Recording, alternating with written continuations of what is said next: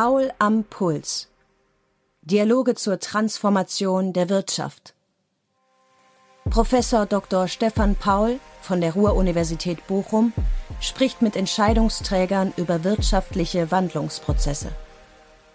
Welche Veränderungen bringt die Transformation der Wirtschaft für die Transport- und Logistikindustrie mit sich? Darüber habe ich mit Angela Titzrath gesprochen, seit vier Jahren CEO der Hamburger Hafen- und Logistik AG, die zuvor bei Daimler-Benz sowie als erste Frau im Vorstand der Deutschen Post gearbeitet hat. Aus den Störungen der internationalen Logistikketten durch Corona sowie die Havarie im Suezkanal leitet sie keinesfalls ein Plädoyer für eine Deglobalisierung ab. Im Gegenteil. Dass Lieferketten anfällig sind, äh, ist etwas Bekanntes. Die Resilienz kommt über die Alternativen und über die Flexibilität, die Agilität, die in diesen Systemen geschaffen werden muss. Das muss man denken. Das Zweite, ähm, die Corona-Krise ist eine Krise der Globalisierung. Das mag so sein, weil auch viele Grenzen geschlossen worden sind. Ähm, aber es hat gleichzeitig auch die Chancen der Globalisierung gezeigt. Weil nur über die Vernetzung kann sowohl eine Krise wie Corona, eine Pandemie oder natürlich auch äh, unsere Klimadiskussion letztendlich beantwortet werden, weil weder Güterströme noch solche, solche Beeinflussungen wie Pandemien halten an nationalen Grenzen. Also das Verbindende zu stärken ist eben, glaube ich, das, was weiterhin äh, im Fokus stehen wird. Das Einfordern von mehr Nachhaltigkeit sowie die Digitalisierung verändern das Geschäftsmodell des 136-jährigen Start-ups massiv. Der tatsächliche äh, Digitalisierungsschub ist erst einmal einer, der in den Köpfen der Menschen anfängt. Äh, also sozusagen eine andere Haltung zu den Dingen zu bekommen, eine andere Wahrnehmung, eine andere Einstellung. Das ist etwas, was die äh, Hamburger Hafen- und Logistik AG sehr gut kennt. Äh, ich bringe dazu immer gerne äh, das abstrakte Beispiele auch aus dem letzten Jahrhundert, nämlich das Weltkulturerbe von Hamburg, die Speicherstadt, kennt jeder von Ihnen. Das ist letztendlich das Ergebnis gewesen der Blockchain des 19. Jahrhunderts, nämlich das Zusammenbringen einerseits von Lagerung und andererseits von Löschen. Also sprich, dass die Schiffe an die Lagerung und dann über die damaligen äh, äh, entsprechenden äh, Sackzüge und äh, Systeme dann sozusagen miteinander verbunden wurde.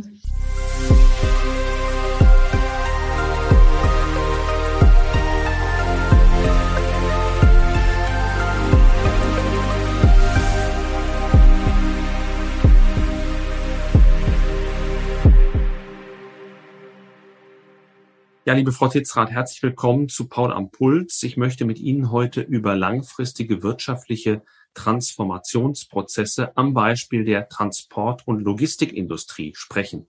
Ihre Perspektive auf das Thema ist uns dabei besonders wichtig, weil Sie ja öffentlich als Veränderungsmacherin beschrieben wurden, mit dem nötigen innovativen Geist den Hamburger Hafen in eine nachhaltigere und digitale Zukunft zu führen. Damit würden wir uns gerne beschäftigen. Aber bevor wir das tun, vielleicht kurz der Blick zurück. Am 23. März strandete das Containerschiff Ever Given im Suezkanal und die wirtschaftlichen Konsequenzen waren immens. Wie hoch ging Ihr Puls, als Sie zum ersten Mal davon gehört haben?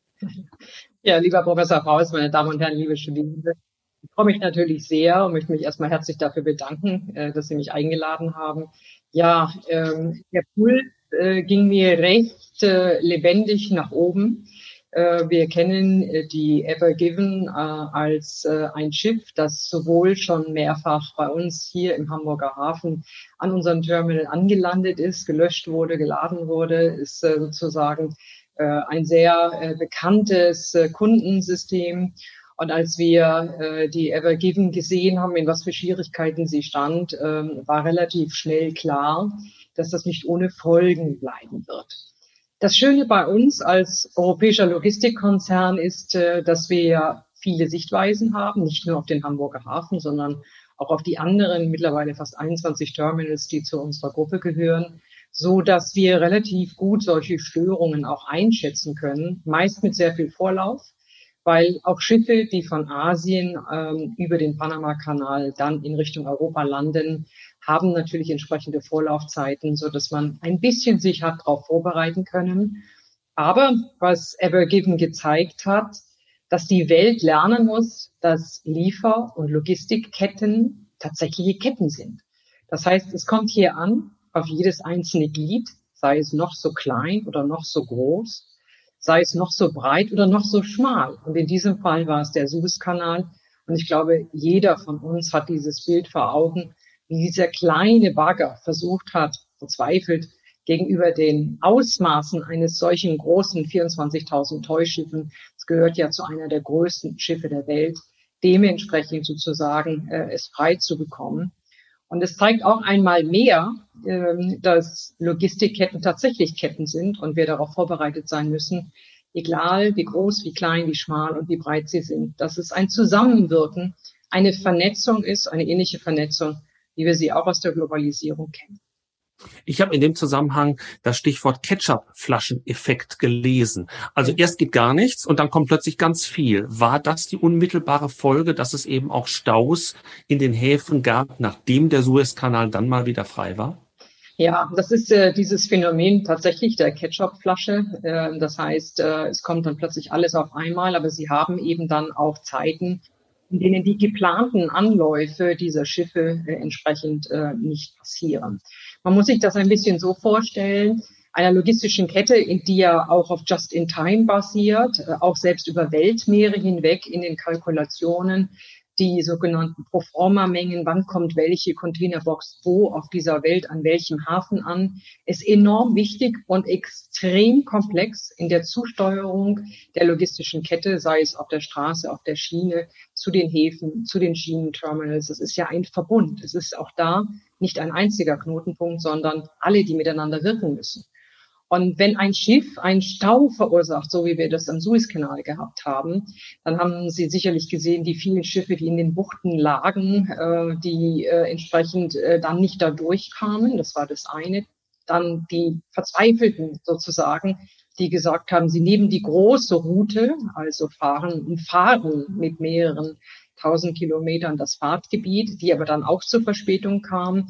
Auch die haben zu dem Catch-up-Effekt beigetragen, weil dann plötzlich jeder, der einen anderen Weg gegangen ist, gleichzeitig ankam mit denjenigen, die nach dem Warten sukzessiv entsprechend durch den Suezkanal kamen. Und dann gilt eben nicht mehr das Planmäßige, sondern dann gilt First Come, First Serve. Bei der hochkomplexen Situation, dass zum Beispiel in Europa Exportboxen bereits in den Lagern zum Laden und Löschen standen und aber gar nicht äh, die Schiffe bereit waren, sie aufzunehmen, weil andere Boxen sozusagen erst einmal gelöscht werden mussten. Und das hat eben zu massiven Störungen geführt und auch dazu geführt letztendlich, dass insbesondere das berühmte Leercontainermanagement, das wir ja auch von der Corona-Zeit kennen, einfach nicht mehr funktioniert hat. Es hat was damit zu tun, wenn Sie im Durchlauf von 76 Häfen, sogenannter Trade, ein Asien-Europe-Trade, äh, wenn Sie den für sich kalkulieren, dann haben Sie fünf bis sechs Wochen in der Kalkulation. Das heißt auch entsprechend die Containermengen im Zulauf und im Ablauf. Und plötzlich stehen dann eben Container nicht mehr nur eine Woche oder drei Tage oder zwei Tage, sondern mehrere Wochen an verschiedenen Orten. Und es kommt wie in Corona auch die berühmte äh, Rieferbox für Gefriergüter, die von äh, Europa mit den äh, Schweineschwänzen oder Füßen in Richtung Asien ging, saßen dann in Asien fest, im Hafen in China, konnten nicht entladen werden, das haben wir erlebt in der Corona-Zeit, konnten nicht nur nicht entladen werden, sondern waren blockiert für drei, vier, fünf, sechs Wochen, wurden erst dann nach und nach abgearbeitet, aber das waren die Kühlcontainer, die eigentlich geplant waren für den Export von Zitrusfrüchten, von Bananen, äh, von Ananas in Lateinamerika, die dort fehlten und die wiederum dann fehlten in der logistischen Kette hier in Europa. Also alles hängt mit allem zusammen. Ja, kann man sagen, dass die Corona-Pandemie sowas wie der perfekte Sturm war für die Transport- und Logistikindustrie? Sie haben diese Hafenschließungen äh, auch angedeutet vor Shenzhen im Mai, äh, vor Shanghai jetzt äh, im August. Ähm, das bringt ja nochmal die Frage auf, inwiefern sind diese auch von Ihnen angesprochenen globalen Wertschöpfungs- und Lieferketten überhaupt zukunftsfähig? Mhm. Also erst einmal, ähm, das Gute bei uns Unternehmer ist jetzt endlich, wir sind lernfähig. Das heißt, es ist ja nicht die Frage, ähm, sozusagen, nehmen wir das hin, sondern wie resilient bereiten wir uns darauf vor, dass letztendlich äh, Störungen in Lieferketten normaler werden. Bisher äh, sind insbesondere äh, Logistiker hingegangen und haben sehr stark über die Skalierung, über Effizienz gesprochen, noch größere Schiffe in noch schnellerer Zeit abzufertigen, die aber letztendlich bedeuten in Wahrheit, dass in wenigen Stunden, in wenigen Tagen, also einfach nur eine Größenordnung, ein 24.000 Toy-Schiff, äh, um auch, ich glaube, der Bagger hat die Dimension klar gemacht. Wenn Sie als Mensch von einem Ende zum anderen gehen, dann laufen Sie 16 Minuten strammen Schrittes. Ja, einfach mal, um die Dimensionen klar zu machen, was dort bewegt wird. Und das heißt, wenn Sie über Skalierung und Effizienz gehen und entsprechende Peak-Performance dann auch in allen anderen Dienstleistungen abrufen müssen, werden sie natürlich sehr anfällig, weil sie verteilen die Last nicht mehr gleichmäßig und nicht mehr geschmeidiger, haben keine Puffer mehr zeitlicher Art und auch in der logistischen Kette. Ich glaube, das ist das erste Lernerlebnis, äh, was wir haben. Das zweite, ähm, Corona war an sich nicht so schwierig, wenn alles auf einmal gekommen wäre. Tatsächlich war die Herausforderung, dass als die Häfen, äh, die ersten Häfen in China zugingen, sie ungefähr drei Wochen Stillstand in China hatten, dann sukzessiv weitere drei Wochen sozusagen die Häfen wieder aufgemacht wurden. Ähm, und dann erst kam die Welle an in Amerika, die Schließung der amerikanischen Werke. Und danach kam die nächste Welle, nämlich die Produktionsstopps in Europa. Also das war sozusagen eine pandemische Wellenbewegung, mit der niemand gerechnet hat äh, und die letztendlich äh, auch ein Stück weit uns sensibilisiert darauf, äh, was es eigentlich bedeutet, wenn man abrupt Produktionen stoppt oder wenn man abrupt äh, verursacht durch eine Pandemie oder andere Ereignisse sozusagen national denkt.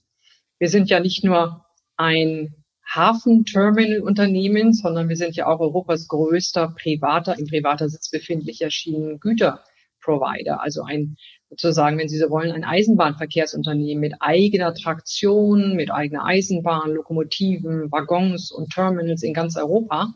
Und da bin ich wirklich sehr stolz drauf und möchte an der Stelle auch nochmal betonen, das geht nur mit den Mitarbeitern, die selbst in der Corona-Zeit unter diesen Wellenbewegungen es geschafft haben, die Güterzüge nicht zum Stillstand zu bringen, auch obwohl eigentlich nationale Gesetze Grenzen geschlossen haben war es uns möglich, äh, diese äh, Verbindungen weiterhin aufrechtzuerhalten und damit eben auch die Häfen weiter miteinander zu verbinden, aber vor allen Dingen eben unserem Versorgungsauftrag nachzukommen, weil die HALA hat als Auftrag, Deutschland zu versorgen, die Menschen zu versorgen, in Deutschland und in Europa. Sie sind systemrelevant, das hat äh, Vor- und Nachteile. Ähm, die Frage ist aber, wie kann man eben mehr Resilienz ähm, erreichen, auch in der Wirtschaft insgesamt? Das wird wahrscheinlich nicht die letzte Pandemie, nicht das letzte Unglück sein, was uns erreicht. Ähm, wie kann man sich äh, auf die Zukunft vorbereiten? Werden Unternehmen ihrer Einschätzung nach mehr Läger vorhalten? Ähm, werden sie äh, ihre Beschaffung verändern, insofern, als dass man versucht, mehr in Europa oder gar in Deutschland zu fertigen mit den entsprechenden preislichen Konsequenzen? Mhm. Ja, also ich könnte jetzt volkswirtschaftlich antworten und auf die jüngsten IFO-Institutstudien verweisen, die zeigen, äh, eine weniger globalisierte Welt äh, würde auf das BIP des Deutschlands äh, massiven Einfluss haben. Es würde es auf das Niveau der, 8, der 96er ungefähr wieder zurückbringen. Und ich glaube, man darf es eben nicht so digital beantworten, sondern differenzieren. Ähm, dass Lieferketten anfällig sind, äh, ist etwas Bekanntes. Die Resilienz kommt über die Alternativen und über die Flexibilität, die Agilität, die in diesen Systemen geschaffen werden muss. Das muss man denken. Das Zweite, ähm, die Corona-Krise ist eine Krise der Globalisierung. Das mag so sein, weil auch viele Grenzen geschlossen worden sind. Ähm, aber es hat gleichzeitig auch die Chancen der Globalisierung gezeigt Weil nur über die Vernetzung kann sowohl eine Krise wie Corona, eine Pandemie oder natürlich auch äh, unsere Klimadiskussion letztendlich beantwortet werden, weil weder Güterströme noch solche, solche Beeinflussungen wie Pandemien halten an nationalen Grenzen. Also das Verbindende zu stärken ist eben, glaube ich, das, was weiterhin äh, im Fokus stehen wird. Ähm, natürlich gibt es Grenzen, also mal eben um den Globus äh, zu fliegen, um eine einstündige Konferenz äh, zu bestreiten. Ich glaube, das hat jeder verstanden, dass wir da an Grenzen gekommen sind dessen, was vielleicht auch rational sinnvoll ist. Aber äh, Deutschland explodierte im März 2020 so wenig wie seit 30 Jahren nicht mehr. Und damals war auch die Prognose, dass dementsprechend äh, die Weltwirtschaft äh, sehr stark einbrechen wird. Ähm, und der Einbruch des globalen Welthandels bedeutet natürlich auch, dass circa neun Prozent zurückgegangen ist. Das ist sehr viel, klingt wenig, ist es sehr, sehr viel. Ähm, und hat äh, sicherlich auch im ersten Moment äh, so eine nationalere Sichtweise ein Stück weit gegeben. Und erst über die Erholung, äh, glaube ich, ähm, und über die differenzierte Betrachtung, also sprich insbesondere äh, medizinische Güter, äh, Medikamente, diese Frage zu beantworten, braucht man da nicht eine Bevorratung, braucht man da nicht auch eine Flexibilität ähm, in der Produktion? Ähm, also ich glaube, punktuell muss man sich diese Frage stellen und auch national beantworten oder wie ich das gerne sage, als überzeugte Europäerin vielleicht auch europäisch beantworten, weil Europa hat funktioniert, auch dank solcher Unternehmen äh, wie unserer Metrans-Tochter, aber auch anderen. Und äh, ich glaube nicht an eine Reglobalisierung, weil in Deutsch, Deutschland würde das wirklich dazu führen, dass wir deutlich höhere Einkommens- und Wohlstandsverluste Verluste, äh, hätten. Und ich glaube, dass es das kein angestrebtes Ziel ist. Globalisierung muss man ein bisschen agiler, resilienter und intelligenter denken. Ich glaube, das sollte uns die Pandemie auf jeden Fall sehen. Vielleicht auch noch ein Wort. Ähm, was ist denn eigentlich unser Geschäftsmodell, wenn man da reinschaut? Ähm, das Geschäftsmodell von Deutschland ist eine Export Exportnation zu sein. Eine Exportnation, um eine Größenordnung auch allein zu sagen, Sie haben schon darauf hingewiesen, Professor Paul, die äh, kritische Infrastruktur. Rund 450 Milliarden Euro der Außenhandelsumsätze werden jährlich über die deutschen Häfen äh, erwirtschaftet. Das heißt, äh, ein Hauptanteil davon natürlich hier in Hamburg. Äh, und das heißt, das ist ein substanzieller auch Erfolgs- und Wachstumsmotor und auch äh, ein Motor für den Wohlstand, auf dem wir alle oder mit dem wir alle sozusagen in den letzten Jahrzehnten uns entwickelt haben. Und ähm, Sie haben im Rahmen der Internationalisierung auch das Projekt Hanse 4.0 ausgerufen. Was kann man sich darunter vorstellen? Vielleicht die erste Frage. Und die zweite Frage, man liest auch immer mehr, auch in Ihrer Branche, vom internationalen Wettbewerb, gerade gegenüber China. Wie sehen Sie uns dort positioniert? Ja, die Hanse 4.0 äh, ist eine Idee, die äh, ich vor äh, zwei Jahren ins Spiel gebracht habe weil äh, wir reden manchmal sehr oft als abstrakt über die Globalisierung und die Globalisierung ist etwas, was schon mit Blick äh, zurück in die Vergangenheit vor 500 Jahren ganz en vogue war. Damals äh, war in Europa eine der schlimmsten Pestpandemien im Übrigen. Und da schlossen sich in dieser Zeit entlang der Nord- und Ostseeküste, äh, aber auch im Hinterland, ähm, mehrere Städte und Königreiche und Fürsten zusammen und formierten einen Bund, der aus fast 200 Städten bestand. Ähm, ein Miteinander fokussieren auf Handel, ein Miteinander zum Wohl des jeweiligen anderen Staates. Und auch heute sieht man das in den äh, Städtebildern von, von Hamburg und Lübeck. Und das war sozusagen die Geburtsstunde der Hanse. Und äh, die Hanse sozusagen 4.0 heißt, wir überspringen jetzt einfach mal ein paar Jahrhunderte äh, und denken das mal neu. Der Gedanke, äh, in eine Blütenzeit geboren, äh, Handel, wirtschaftliche Vernetzung, sich gegenseitig zu stärken, ist ja sicherlich etwas, was damals Prosperität gebracht hat und auch heute.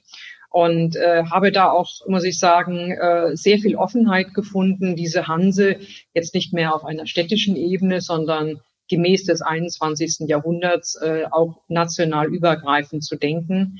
So sind dann Akquisitionen in den baltischen Städten dazugekommen, äh, ganz vorne dran Tallinn. Wir sind heute als Hafenumschlag Marktführer in Tallinn. Aber dazu zählen dann eben auch ähm, Akquisitionen äh, und auch Beteiligungen, die sozusagen in diese Hanse zusätzlich noch einspielen, die wir neu definiert sogar bis hin zur Adriaküste, bis hin zu Triest definieren.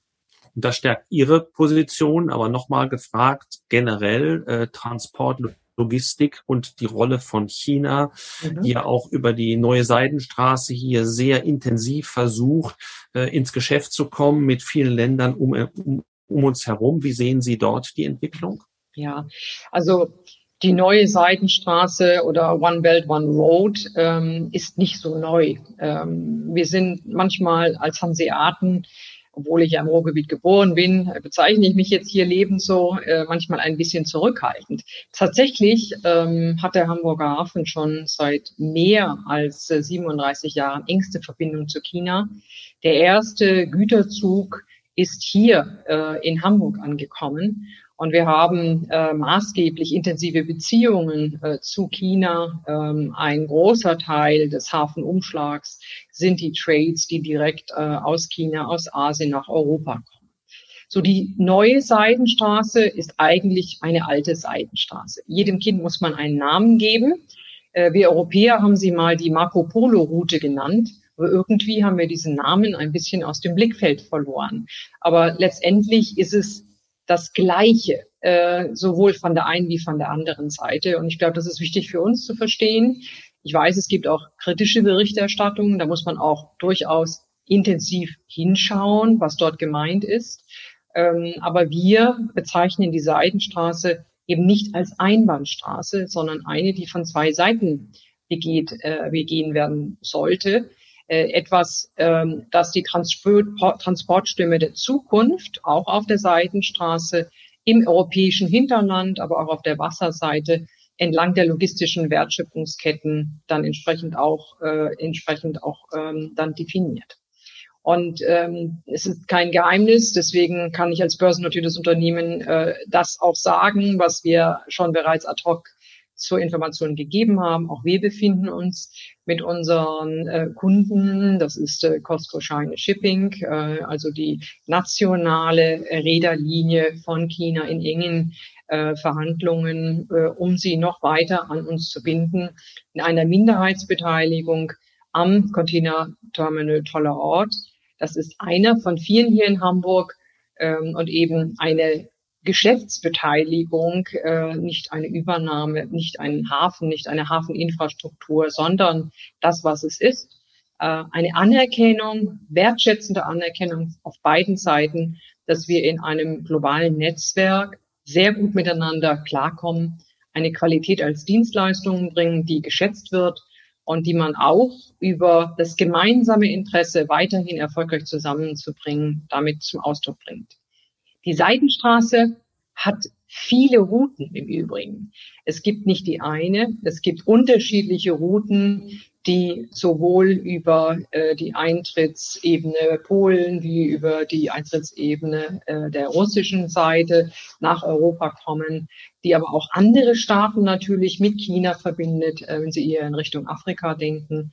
Ähm, Im Grunde ein Netzwerk für die logistischen Warenströme und ich glaube, uns Europäern steht es sehr gut, ähm, denen sehr offen und äh, konstruktiv entgegenzutreten, weil eine Straße muss immer eine beidseitig befahrbare sein und nicht eine Einbahnstraße, weil auch wir, Deutschland, aber auch wir hier in Europa, profitieren natürlich von den Märkten, zu denen wir Zugang bekommen über die Seitenstraße. Und äh, vielleicht noch ein Wort. Die Pandemie hat uns auch gelehrt, dass deutlich mehr Züge direkt fahren, äh, wenn sie sozusagen kürzere Zeiten höheres Gut transportieren, dann wählen sie den Luftverkehr, aber dann muss es schon ein hochwertiges Gut sein. Äh, die Transitzeiten für äh, einen Bahntransport liegen heute immer noch zwischen zwei und drei Wochen. Die äh, Schiene ist damit eine Alternative zu der wasserseitigen äh, logistischen Verknüpfung, in der sie zwischen vier und sechs Wochen unterwegs sind. Das hat man gesehen. Auch in der Pandemie deutliche Steigerung des Volumens äh, der Ganzzüge, auch der Ganzzüge, die direkt von Hamburg nach China fahren, bereits heute schon mehrere pro Woche. Dann lassen Sie uns vielleicht nach der globalen Perspektive nochmal auf die beiden Stichworte der Digitalisierung und der Nachhaltigkeit kommen. Äh, wo sehen Sie im Bereich der Digitalisierung die größten Potenziale für Ihr Unternehmen? Ist es das konkrete Handling im Hafen? Sind es irgendwelche Grenzkontrollen? Was kann man sich da konkret vorstellen? Mhm. Ja, also ich glaube, zwei große Megathemen, an denen kein Unternehmen vorbeikommt. Das eine ist Digitalisierung, das ist anderes Nachhaltigkeit. Warum spielt die Digitalisierung für uns so eine große Rolle? Wir haben auf der einen Seite Prozesse, die wir automatisieren. Auch das ist eine Form von Digitalisierung. Ähm, aber das ist sozusagen der klassische Weg. Der tatsächliche äh, Digitalisierungsschub ist erst einmal einer, der in den Köpfen der Menschen anfängt. Mhm. Äh, also sozusagen eine andere Haltung zu den Dingen zu bekommen, eine andere Wahrnehmung, eine andere Einstellung. Das ist etwas, was die äh, Hamburger Hafen- und Logistik AG sehr gut kennt. Äh, ich bringe dazu immer gerne äh, das abstrakte Beispiele auch aus dem letzten Jahrhundert, nämlich das Weltkulturerbe von Hamburg, die Speicherstadt, kennt jeder von Ihnen. Das ist letztendlich das Ergebnis gewesen der Blockchain des 19. Jahrhunderts, nämlich das Zusammenbringen einerseits von Lagerung und andererseits von Löschen. Also sprich, dass die Schiffe an die Lagerung und dann über die damaligen äh, äh, entsprechenden äh, Sackzüge und äh, Systeme dann sozusagen miteinander verbunden wurde.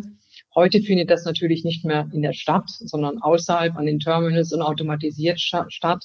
Aber das war sozusagen, wenn Sie wollen, äh, das Zusammenbringen, das war die Blockchain des 21. Jahrhunderts. Der Spirit, der dahinter liegt, ist, sich immer wieder neu zu erfinden. Und ich versuche das auch zu vermitteln kulturell, indem wir nicht mehr nur mit den Führungskräften, sondern mit allen dieses Thema offen ansprechen. Und ich spreche eigentlich offen über ein 136 Jahre altes Start-up. Also was ich damit meine, ist, sich immer wieder zu überlegen, was die Veränderung für eine Chance bedeutet, was kann ich verbessern. Und äh, konkret ist es nicht nur Automatisierung, es ist nicht nur das Klassische der Optimierung von Prozessen, sondern wir sind so weit gegangen, dass wir auch künstliche Intelligenz einsetzen in der, über die Digitalisierungsprojekte im Bereich der Lager, Lagerstatistik, die sogenannten OECR-Gates in der automatisierten Erfassung ähm, von äh, Fahrzeugen, von LKWs.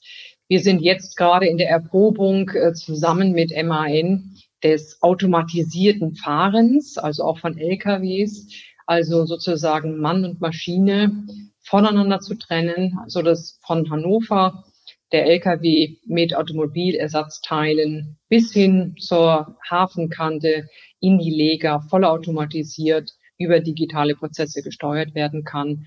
Und es geht weiter über Automatisierung von Bahnkränen, äh, von der Zugsteuerung, über die Kombiverkehre. Ein ganz, ganz breites Feld. Und eine dritte Ebene dazu natürlich die vielen Daten, die wir haben, ähm, manchmal schaue ich ein bisschen, ähm, immer ein bisschen betrübt, wenn die Tagesschau wieder über Weltwirtschaft äh, spricht und negative Zahlen verbreitet und dann dummerweise aber das Bild des Hamburger Hafens als Hintergrund äh, nutzt. Führt in aller Regel dazu, dass ich mir sofort die Börsenkurse anschaue, die dann ein bisschen nachgeben, weil man eben nicht differenziert zwischen der Bildsprache und der tatsächlichen. Aber natürlich gilt auch bei uns, ähm, wir haben eine sehr gute Indikation darüber, wie sich Wachstum, wie sich äh, Weltwirtschaft äh, entwickelt, gemessen an den Export-Import-Zahlen, äh, gemessen an dem Volumen, was über die Weltmeere transportiert wird, aber auch auf der Schiene transportiert wird innerhalb von Europa und können da eigentlich schon relativ gut vorhersagen, sozusagen, wie die Entwicklungen sind. Ich erinnere mich gerne an das eine oder andere Gespräch in der Corona-Krise auch mit Politikern ähm, aus Berlin, dessen Namen ich jetzt nicht nenne, aber die mal nach Eindrücken gefragt haben, weil wir halt nicht nur über Einschätzungen, sondern auch über Zahlen und Daten, Fakten verfügen, ein bisschen eine validere äh, erste Tendenz geben zu können. Aber diese stärkere Digitalisierung bringt auch einen Umbruch mit, was die Anforderungen an das Personal angeht. Ähm, einerseits die Frage, wie viele Mitarbeiterinnen und Mitarbeiter brauchen Sie eben zukünftig noch und ähm, welche Qualifikationen müssen diese mitbringen? Wie gehen Sie mit dem Thema um? Ja, das ist, glaube ich, das Wichtigste, weil es wird nie ohne Menschen gehen, egal wie digital die Prozesse sind. Es geht nicht ohne Menschen. Ich mache gerne das Beispiel eines äh, fast vollautomatisierten Terminals wie das Container Terminal Altenwerder. Äh, da haben Sie trotzdem, wir sind ja 24 Stunden, 362 Tage im Jahr im Dienst und offen. Es gibt bei uns nur ganz wenige sogenannte Hafenfeiertage und ein Dreischichtsystem. Dazu brauchen Sie Menschen, äh, auch wenn es darum geht, die äh, Steuerung der Assets, die Steuerung der Containerbrücken und so weiter durchzuführen. Das heißt, sie sind rund mit 1000 Leuten auf jeden Fall dabei. In einem vollständig manuellen Prozess können sie ungefähr Faktor 40 Prozent bis 50 Prozent nochmal oben, satteln. Ähm, wir haben als Unternehmen auch eine gesellschaftliche Verantwortung. Das heißt, Menschen, die bei uns gearbeitet haben, ich habe gerade erst letzte Woche äh, einen engen Mitarbeiter, der bei uns angestellt war, verabschiedet. Der war fast 42 Jahre bei uns Unternehmen und kennt die Hader noch, wie wir mit Sackkarren äh, Güter von A nach B transportiert haben. Und dass solche Menschen noch bei uns sind, zeigt eben auch, dass wir uns der Verantwortung bewusst sind, in deren Entwicklung zu investieren. Nicht jeder kann alle Entwicklungen mitmachen, auch physisch teilweise nicht, das ist klar. Aber ich versuche immer gerne erst einmal die Angst zu nehmen, weil Digitalisierung erlebt jeder von uns. Niemand benutzt mehr das äh, Smartphone von vor 15 Jahren. Ja, äh, jeder geht automatisiert mit, äh, dass Digitalisierung gravierende Veränderungen hat. Denken Sie an das Banking-System, was jeder mittlerweile natürlicherweise online nutzt und viele andere Dinge. Und ich glaube, es ist an uns, äh, an uns äh, Unternehmern und auch an den Führungskräften, das zu übersetzen, einerseits, andererseits in die Fort- und Weiterbildung zu investieren und drittens aber auch aufzeigen, dass wir heute über ganz andere Berufsbilder sprechen, die es damals noch gar nicht gab. Also wir haben zum Beispiel eine Ausbildung oder in unserer Ausbildung Additive Manufacturing mit involviert. Also das heißt, wie bediene ich eigentlich 3D-Druck? Ähm, wird das in den Werkstätten eingesetzt? Wie mache ich das? Ähm, auch äh, sozusagen wirklich im auszubildenden Bereich die Menschen da heranzuführen, unsere Mitarbeiterinnen und Mitarbeiter. Und andererseits aber natürlich auch zu qualifizieren, vielleicht, so wie wir das gerade tun, für die Ausbildung eines Drohnenpilotes, weil wir ja auch äh, in der Spannbreite der neuen Wertschöpfungsfelder große Chancen sehen. Also sprich, das Umqualifizieren, das Werben für neue Berufsbilder ist ein großer Teil, Qualifizierung der andere. Und der dritte natürlich, es wird auch immer manuelle Tätigkeiten geben ähm, oder es wird auch Tätigkeiten geben, die erhalten bleiben im, im, in diesem Maß, wie wir sie heute kennen. Kommen wir zur Nachhaltigkeit. Was sind dort die Leuchtturmprojekte in Ihrer Perspektive? Ja, ich glaube, man muss nochmal äh, verstehen, dass Nachhaltigkeit für uns nicht Lip Service ist. Äh, das hat etwas damit zu tun, äh, dass unsere DNA äh, darin besteht, dass neben den vielen Terminals in ganz Europa, das sozusagen Mutterterminal, wie ich das gerne nenne, äh, hier im Hamburger Hafen natürlich eine besondere Verantwortung hat. Hamburg ist eine Welt Hafenstadt. Also ein Welthafen mit einer Stadt. Das ist der Vorteil und das ist der Nachteil. Die Herausforderung auch heute und immer wieder neu ist das miteinander zu verbinden. Hier entsprechend eben ein Stück weit äh, auch Rechnung zu tragen, dass äh, Geräuschemissionen, aber auch Lichtemissionen und Emissionen jeglicher Art eine große Rolle spielen, wenn man eine Balance schafft zwischen industrieller Nutzung äh, Wohnen, Leben und Arbeiten. Also das ist eben ein Dreiklang. Und damit es auch klingt, braucht man erstens äh, offene Ohren, aber vielleicht auch den Mut äh, und vielleicht auch die Weitsicht, äh, dieses Thema, insbesondere das Thema Nachhaltigkeit, schneller voranzutreiben, als es vielleicht der eine oder andere auch aus ökonomischer Sicht heraus vielleicht äh, als wichtig äh, ansieht. Das haben wir getan. Das denke gibt ein paar äh, Beispiele dafür. Ähm, ich hatte erst vor kurzem Herrn Habeck bei uns auch zu Gast, dem ich auch mal vorgestellt habe, ähm, dass es hier einen Hafenhonig gibt. Ich fange sozusagen mit dem Produkt von hinten an. Das nennt sich das Hafengold. Da schmunzelt dann erstmal jeder, wenn ich das als Begrüßungsgeschenk jemanden überreiche. Aber die natürliche Polizei sind die Bienen.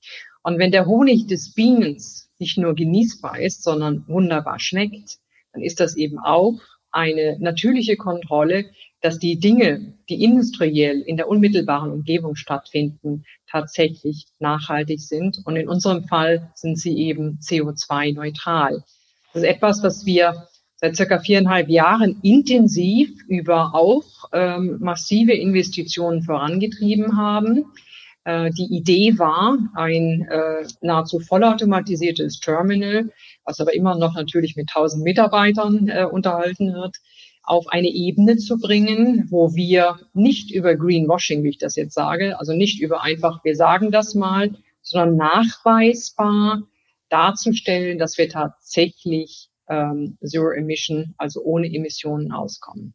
Wir haben uns das als Aufgabe gestellt und ähm, haben sozusagen in vielen iterativen Schleifen immer wieder daran gearbeitet. Das fängt von äh, Ökostrom an bis eben zur ähm, Elektrifizierung weitestgehend aller schweren Gewerke. Also das sind von den ähm, entsprechenden Containerbrücken, die ja Tonnen heben, bis hin zu den sogenannten Automated Guided Vehicles. Das sind selbstfahrende Fahrzeuge, Chassis, die äh, die Container aufnehmen, von den Containerbrücken in die Lager bringen, die Lager selber, die auch elektrifiziert sind, also die vollständigen Prozesse zu durchdenken und diese dann eben entsprechend äh, Zero Emission zu machen.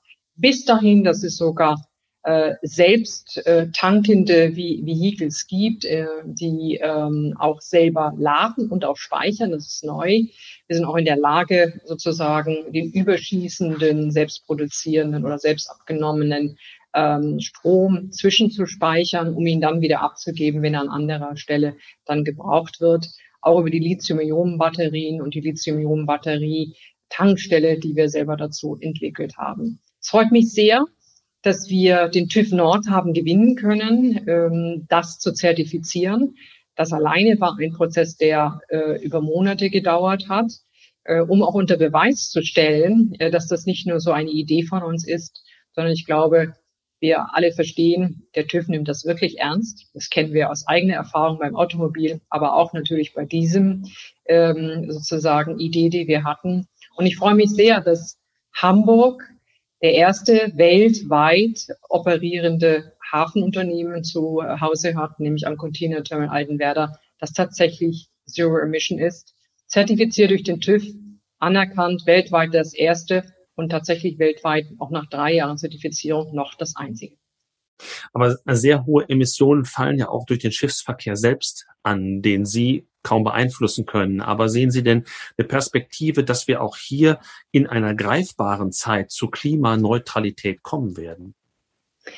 Also ich glaube, dass das Thema Klimaneutralität alle einschließen wird. Ähm, ich äh, sehe, dass die Schifffahrtsindustrie dieses Thema auch sehr ernst nimmt und ich vertraue, dass es Ingenieure geben wird, die sich diesem Thema Leichtbau vielleicht auch äh, nochmal äh, ein Stück weit nähern.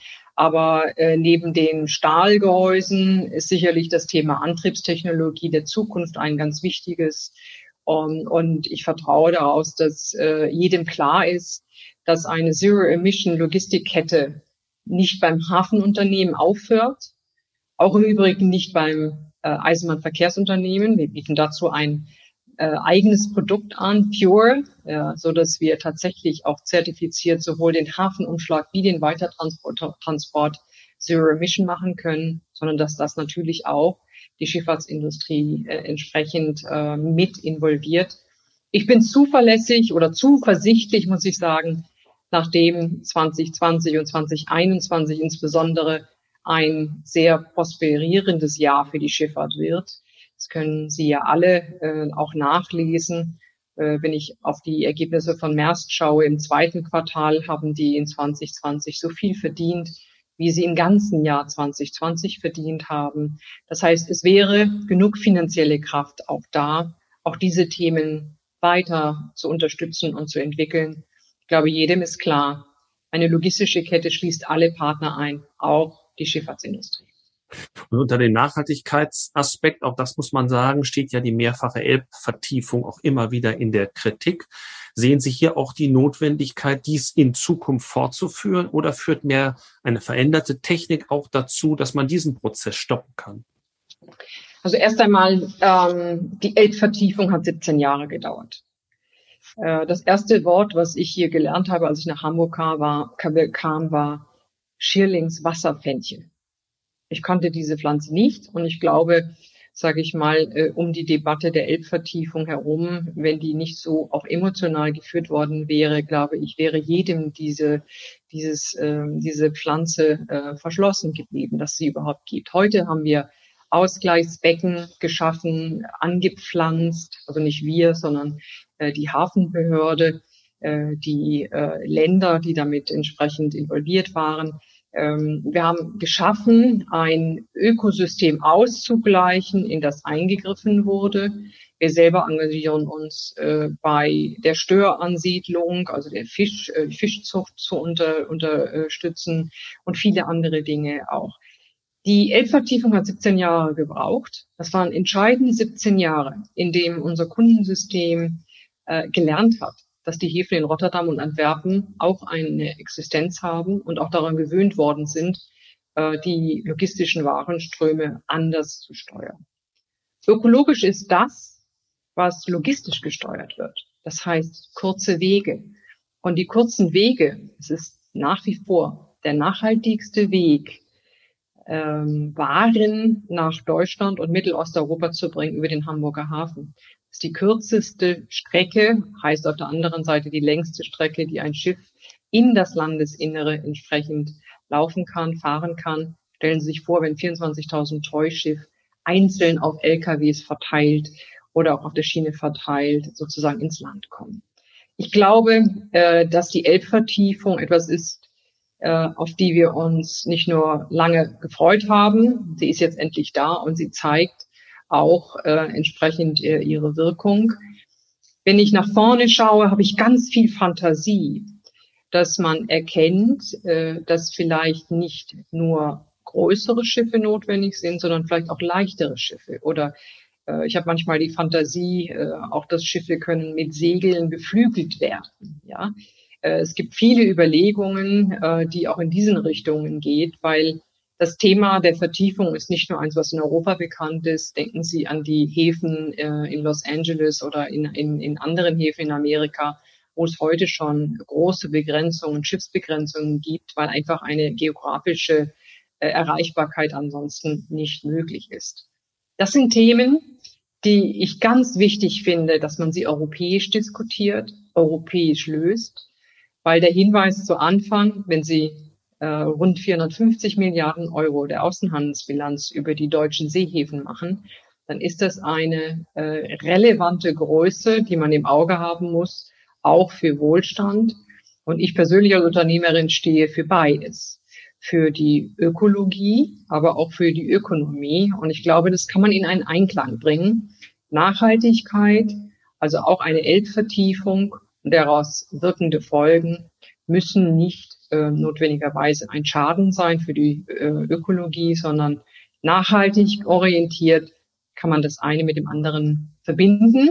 Und ich glaube, jetzt mit Schwerpunkt nach vorne im 21. Jahrhundert haben wir ganz viele Ideen, wie man nicht das Bewährte des letzten Jahrhunderts einfach nur wiederholt, sondern neu denkt, anders denkt, die Denkmuster und Denkräume nochmal ganz weit macht, ähm, vielleicht nicht nur immer über natürliche Vertiefungen, sondern über andere Dinge wie äh, anderer veränderter Stahlbau, ähm, Wind- und Segelsetzungen bis hin zu anderen Themen ähm, mal hinterfragt.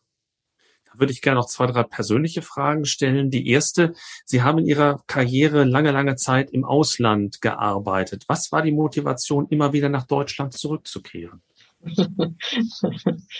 Ja, also erstmal, ich bin natürlich äh, in Deutschland geboren. Deutschland ist ein Stück Heimat. Äh, bei jedem einzelnen ähm, Einsatz, äh, den ich im Ausland gehabt habe, ähm, habe ich mehr über mich, aber auch über Deutschland gelernt. Ähm, und äh, das war mir sehr wichtig, äh, das miteinander zu verbinden. Und letztendlich steckt dahinter auch immer ein bisschen der Gedanke zwischen Zentralisierung und Dezentralisierung in einem Großkonzern hin und her zu wechseln, aber auch einfach die Gelegenheit äh, gehabt zu haben, sehr breite und tiefe verschiedene Erfahrungen zu machen.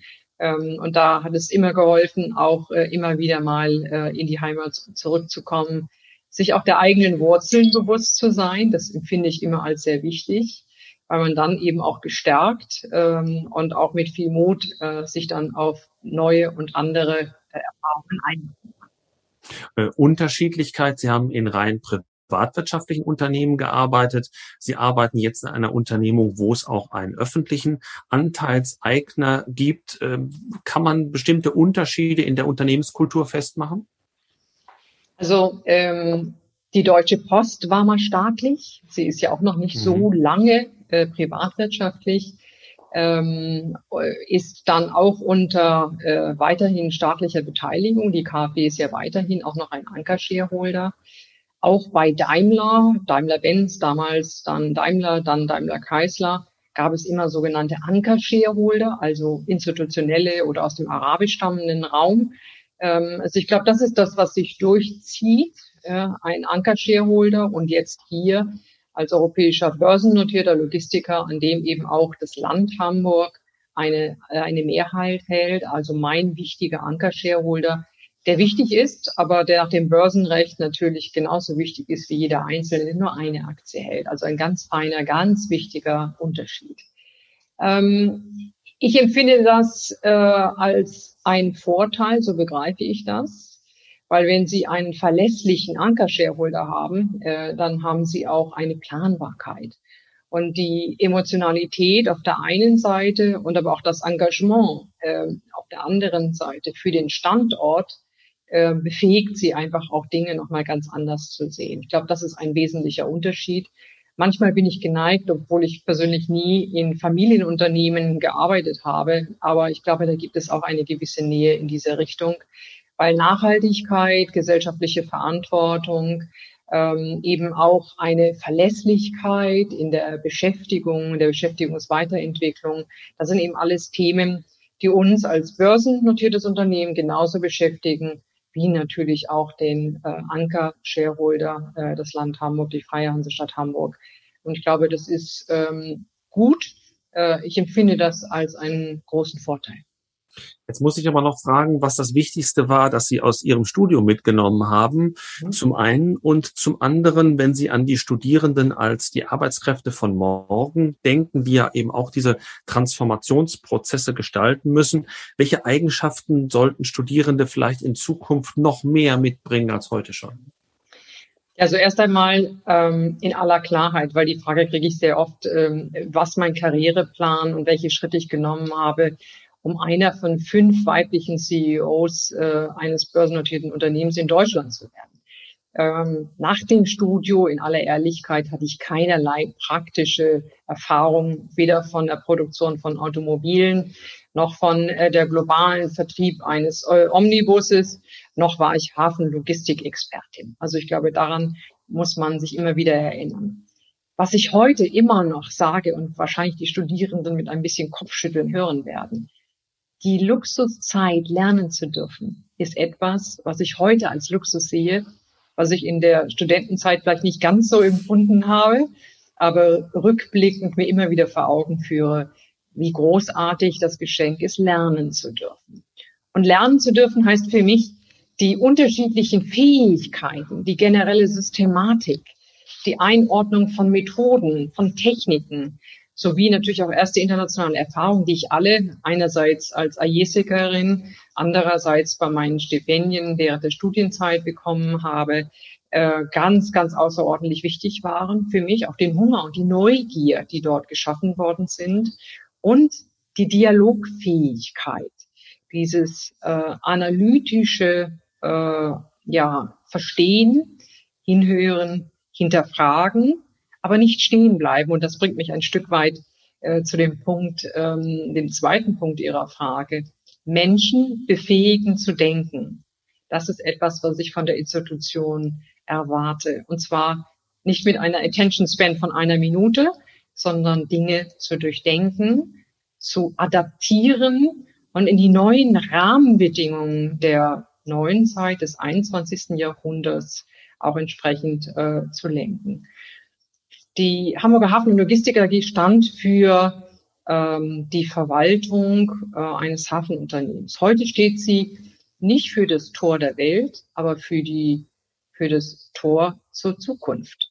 Also auch jungen Studierenden beizubringen, die Denkräume aufzumachen, anders zu denken, neu zu denken und immer wieder zu hinterfragen. Das ist, glaube ich, etwas, ähm, was ich mir auch von dem Studium erwarte. Ohne die Details Ihres jetzigen Studiums zu kennen, äh, bin da äh, nicht mehr up to date. Aber ich glaube, äh, die Studierenden von heute sind diejenigen, die den Wandel von morgen treiben werden. Und deswegen ist, glaube ich, die Befähigung der Analytik, aber auch insbesondere digitale Kompetenzen auszubilden, und damit meine ich nicht Wikipedia oder Google, sondern tatsächlich digitale Kompetenzen und sie auch zu abstrahieren. Ich glaube, das wäre eine tolle Sache, wenn ein Studium, die Schulausbildung dafür die richtige Grundlage setzt und letztendlich Methodik, Methodik erfassen, Verstehen von Inhalten halten, ähm, damit man Felder schnell zuordnen kann und zwar äh, nicht nur aus dem Bestehenden, sondern sie eben applizieren kann auch auf etwas, was vielleicht heute noch nicht gibt. Wie gesagt, ich bleibe bei meinem Beispiel, Ausbildung zum Drohnenpiloten wäre vor fünf Jahren in der Hala schon noch undenkbar gewesen. Heute haben wir Warteschlangen, die das gerne würden, werden wollen. Allerletzte Frage, eine Satzergänzung, die immer am Ende steht. Wenn ein Satz beginnen würde mit Transformation und dann käme ein Gedankenstrich, wie würden Sie ergänzen? Ist immer möglich, hat kein Ende und kein Anfang, ist ein Kontinuum und wir müssen es nur wollen, dann wird es auch gelingen. Dann, liebe Frau Titzrath, ganz herzlichen Dank, dass wir heute Ihren Puls fühlen durften, sozusagen. Für mich war der Hamburger Hafen tatsächlich in erster Linie immer ein touristischer Hotspot. Mit Ihrer Hilfe konnten wir heute ein bisschen hinter die Kulissen schauen. Ich fand das sehr, sehr spannend, darf mich herzlich bedanken und gleichzeitig Ihnen alles Gute wünschen für Ihre Arbeit. Herzlichen Dank für heute. Ganz herzlichen Dank, Professor Paul. Einen lieben Gruß an die Studierenden und ich hoffe, Sie sind sich äh, dem Privileg bewusst, studieren zu dürfen. Wir geben das gerne weiter. Alles Gute für Sie. Dankeschön. Vielen Dank. Danke. Tschüss. Tschüss.